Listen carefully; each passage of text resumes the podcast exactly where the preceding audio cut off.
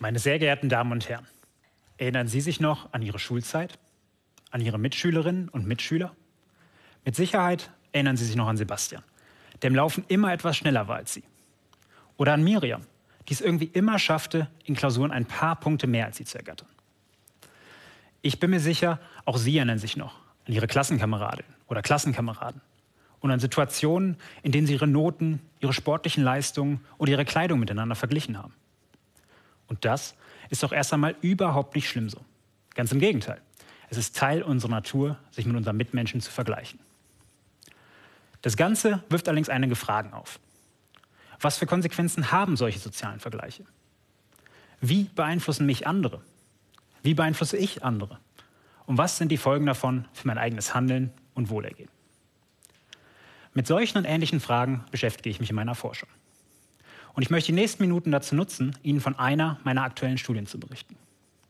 Anhand dieser Studie möchte ich Ihnen nicht nur die Folgen von solchen sozialen Vergleichen im Schulalltag äh, aufzeigen, sondern auch zeigen, wie dies unser ganzes Leben und sogar unsere psychische Gesundheit beeinflussen können. Bevor ich Ihnen allerdings von der Studie berichte, möchte ich etwas zum Hintergrund erzählen. Warum ist es überhaupt wichtig, sich mit der psychischen Gesundheit auseinanderzusetzen? Ein Grund ist, dass Depressionen, Burnouts und geringe Belastbarkeit immer häufiger diagnostiziert werden. So ist die Zahl der Jugendlichen mit psychischen Problemen innerhalb von nur zehn Jahren um rund 30 Prozent gestiegen. Die psychische Gesundheit ist also ein Thema, das an immer mehr gesellschaftlicher Relevanz gewinnt. Ein anderer Grund ist, dass laut einer Studie einer großen Krankenkasse allein im Jahr 2018 und jeder 18. Arbeitnehmer aufgrund von psychischen Problemen krankgeschrieben worden ist. Und laut WHO sind rund die Hälfte dieser Probleme im Erwachsenenalter auf Symptome und Ursachen in der Kindheit und Jugend zurückzuführen. Daher ist es in meinen Augen wichtig zu verstehen, was die Folgen von sozialen Vergleichen im Schulalltag für die psychische Gesundheit sind. Und genau das ist die Ausgangsfrage unserer Studie. Denn wir wollen wissen, was sind die kurzfristigen und was sind die langfristigen Folgen von sozialen Vergleichen in der Schule auf die psychische Gesundheit junger Menschen. Nun wie beantwortet man solche Fragen? Wenn wir einfach die psychische Gesundheit von zwei Schülerinnen und Schülern miteinander vergleichen würden, könnte es im Prinzip eine Vielzahl an möglichen Ursachen geben, die diese Unterschiede erklären können. Zum Beispiel könnten clevere Schüler generell eine bessere psychische Verfassung haben. Es könnte Unterschiede aufgrund des Geschlechts, des sozialen oder des familiären Hintergrunds geben. Wir wollen allerdings nicht einfach nur irgendwelche Zusammenhänge erkennen, sondern wir möchten einen kausalen Effekt identifizieren. Das heißt, schauen, was eine mögliche Ursache für diese Unterschiede ist. Solche kausalen Schlussfolgerungen zu ziehen, ist nicht einfach. Und um unseren Ansatz dazu zu verdeutlichen, nutzen wir ein kleines Gedankenexperiment. Und dieses Gedankenexperiment möchte ich im Folgenden kurz vorstellen. Betrachten wir zwei Schüler. Nennen wir sie Max und Moritz. Die beiden sind wie eineige Zwillinge. Sie vergleichen regelmäßig ihre schulischen Leistungen und haben in etwa die gleichen Eigenschaften. Das heißt, sie sind gleich alt, sie haben das gleiche Geschlecht einen ähnlichen familiären und sozialen Hintergrund und insbesondere die beiden sind gleich intelligent. Sagen wir etwa im Durchschnitt. Der einzige Unterschied zwischen den beiden liegt in der Schulklasse, die sie besuchen. Während Max zu den besseren Schülern in seiner Klasse, der 7a, gehört, gehört Moritz trotz eigentlich identischer Eigenschaften zu den schlechteren Schülern in seiner Klasse, der 7b. Er hat also deutlich bessere Mitschüler und sieht dementsprechend wie ein relativ gesehen schlechterer Schüler aus. Der einzige Unterschied zwischen Max und Moritz liegt also im Rang, den sie in ihrer jeweiligen Schulklasse einnehmen. Mithilfe dieses Gedankenexperiments können wir nun Unterschiede in der psychischen Gesundheit von Max und Moritz auf Unterschiede in der Schulumgebung zurückführen.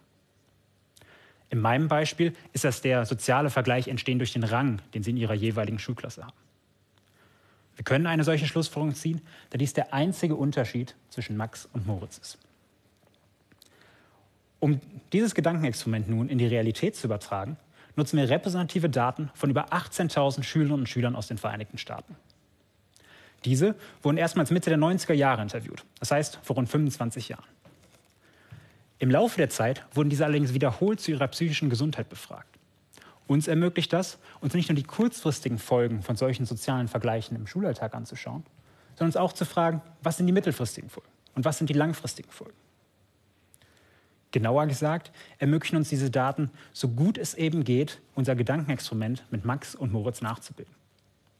Wir vergleichen Schülerinnen und Schüler miteinander, die in die gleiche Schule gehen, die das gleiche Geschlecht haben und dasselbe Alter, einen ähnlichen familiären und sozialen Hintergrund und insbesondere auch die gleichen Fähigkeiten haben. Aber einfach zufälligerweise in unterschiedliche Klassen gehen und dementsprechend unterschiedliche Ränge in ihren Klassen haben. So versuchen wir, möglichst nah an das Gedankenexperiment von Max und Moritz heranzukommen. Was finden wir also? Denken wir nochmal an Max und Moritz, die beide eigentlich gleich intelligent sind. Während der eine zu den besseren Schülern in seiner Klasse gehört, gehört der andere, obwohl er genauso intelligent ist, zu den schlechteren. Was wir nun sehen, ist, dass Moritz eine deutlich schlechtere psychische Gesundheit hat als Max. Schlechtere Ränge in der Schule führen also zu einer schlechteren psychischen Gesundheit, mehr psychischen Problemen und mehr depressiven Stimmung. Kurz gesagt, je besser meine Mitschüler sind, desto schlechter fühle ich mich. Das Ganze führt natürlich zu der Frage, woher kommen diese Unterschiede? Oder woher kommen diese Effekte? Denken wir also nochmal an Max und Moritz. Während der eine zu den besseren Schülern seiner Klasse gehört, gehört der andere zu den schlechteren. Max hat also einen deutlich besseren Rang, als er gegeben seiner durchschnittlichen Intelligenz erwartet hätte, während Moritz einen schlechteren Rang hat als erwartet. Was wir nun sehen, ist, dass einen schlechteren Rang zu haben, als man erwartet hat, also eine Art von böser Überraschung, die Ursache für unsere Effekte sind. Darüber hinaus sehen wir, dass unsere Ergebnisse stärker sind für Schülerinnen und Schüler, die generell zu Problemen in der Schule neigen. Schüler, die generell besser in der Schule zurechtkommen, zeigen kleinere Effekte. Schwächere Schülerinnen und Schüler reagieren also besonders stark auf soziale Vergleiche in der Schule. Interessanterweise sehen wir das gleiche Muster über alle von uns betrachteten Zeiträume hinweg. Ganz egal, ob wir uns die Ergebnisse nach ein bis zwei oder nach sieben Jahren anschauen.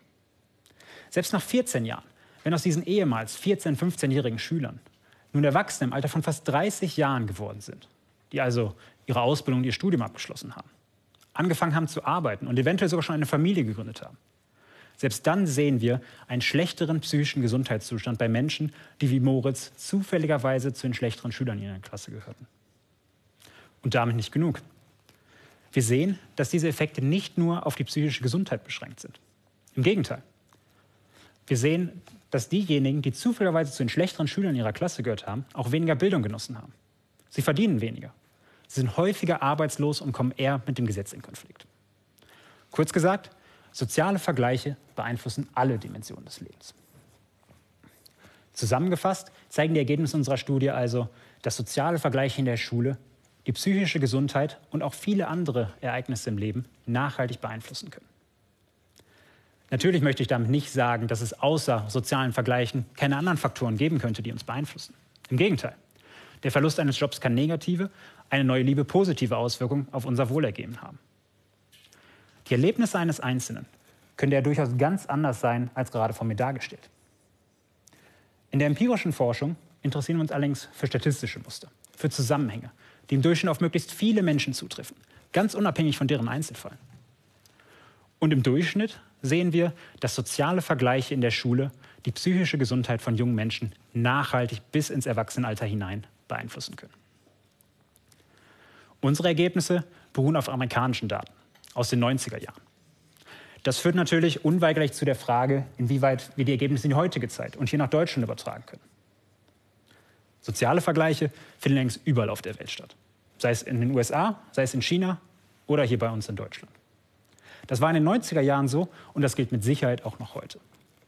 Denn Kinder und Jugendliche, die heute aufwachsen, leben in einer Welt voller sozialer Vergleiche. Sie nutzen verschiedenste soziale Medien und soziale Netzwerke. Angefangen bei Facebook und Instagram, über Twitter und Snapchat und wie sie alle heißen. Und jedes dieser sozialen Netzwerke fördert soziale Vergleiche. Wer hat was am Wochenende erlebt? Was für Bilder teilen meine Freunde? Wer von uns hat die meisten Follower, Likes und Freunde gesammelt? Die immer größer werdende Präsenz sozialer Netzwerke fördert soziale Vergleiche.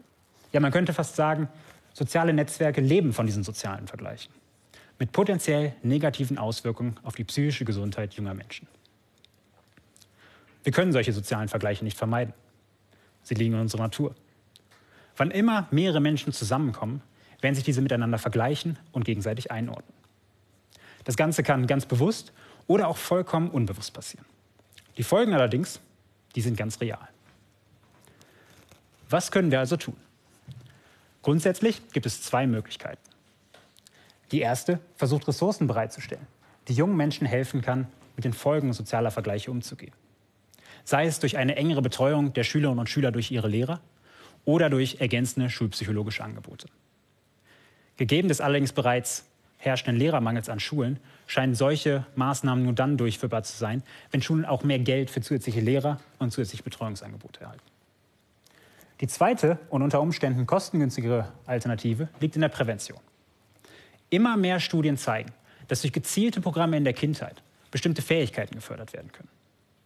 Wir könnten uns also überlegen, ob wir die Resilienz von Kindern, also deren Durchhaltevermögen und ihren Umgang mit negativen Überraschungen stärken zu können.